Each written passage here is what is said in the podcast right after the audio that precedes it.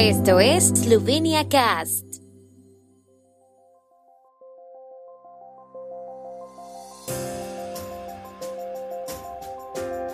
Noticias.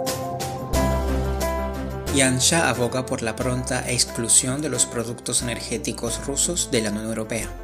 La Facultad de Turismo de la Universidad de Maribor ofrece estudios gratuitos a estudiantes ucranianos. Ministra de Eslovenos por el Mundo y la vecindad fronteriza, de visita en Bosnia y Herzegovina. Eslovenia invita a vivir experiencias activas en la naturaleza en la ITV de Berlín. El primer ministro Yanis Janša pidió ayer a su llegada a la cumbre informal de la Unión Europea en Versalles la pronta exclusión de los productos energéticos rusos de la Unión Europea. Eslovenia, dijo, se comprometió a hacerlo lo antes posible, porque hablar de que esto ocurra dentro de 10 años es un insulto a los que están muriendo en la guerra. No es un paso fácil, según el primer ministro, pero si la Unión Europea une sus fuerzas, tiene algunas reservas para tiempos turbulentos y puede hacerlo en un momento en el que todavía puede influir en la posición de Rusia sobre Ucrania.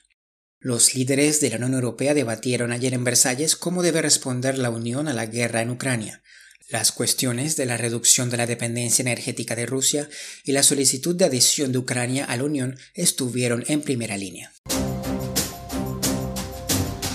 La Facultad de Turismo de la Universidad de Maribor se une a las organizaciones que ofrecen asistencia a los ucranianos. Según un comunicado de prensa emitido ayer, en el año académico 2022-2023, los estudiantes ucranianos podrán cursar estudios gratuitos de grado, máster y doctorado. Los programas en inglés se imparten en la sede de la facultad en Ljubljana, mientras que los programas en esloveno se ofrecen en la sede de la facultad en Brežice. Tanto el programa de inglés como el de esloveno se consideran adecuados para los estudiantes de Ucrania. Adicionalmente, ofrecen un puesto a tiempo completo de profesor adjunto o superior en función de las cualificaciones por un periodo de un año a un colega de Ucrania que quiera unirse a ellos en la enseñanza y la investigación del turismo. La ministra de Eslovenos por el Mundo y la vecindad fronteriza, Helena Jaklic, estará de visita de trabajo en Bosnia y Herzegovina desde hoy hasta el domingo. La parte principal de su visita estará dedicada a los eslovenos en ese país. El primer día de su visita lo pasará en la República Srpska. La ministra comenzará su visita en Prijedor, en el noroeste de Bosnia y Herzegovina, donde se reunirá con miembros de la Asociación Eslovena Lipa y con un profesor de clases complementarias de esloveno. Terminará su jornada en Banja Luka, donde se reunirá con miembros de la Asociación Eslovena Triglau. Según la Oficina Gubernamental de Eslovenos por el Mundo, hasta 5.000 emigrantes eslovenos y sus descendientes viven en Bosnia y Herzegovina.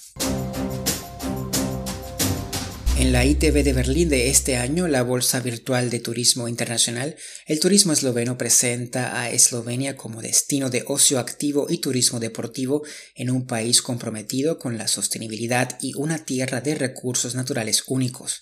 En la rueda de prensa virtual a la que asistieron entre otros el secretario de Estado del Ministerio de Economía Simon Zaitz y la directora en funciones de la Oficina de Turismo de Eslovenia Ilona Stermetsky, se hizo especial hincapié en la presentación de experiencias al aire libre.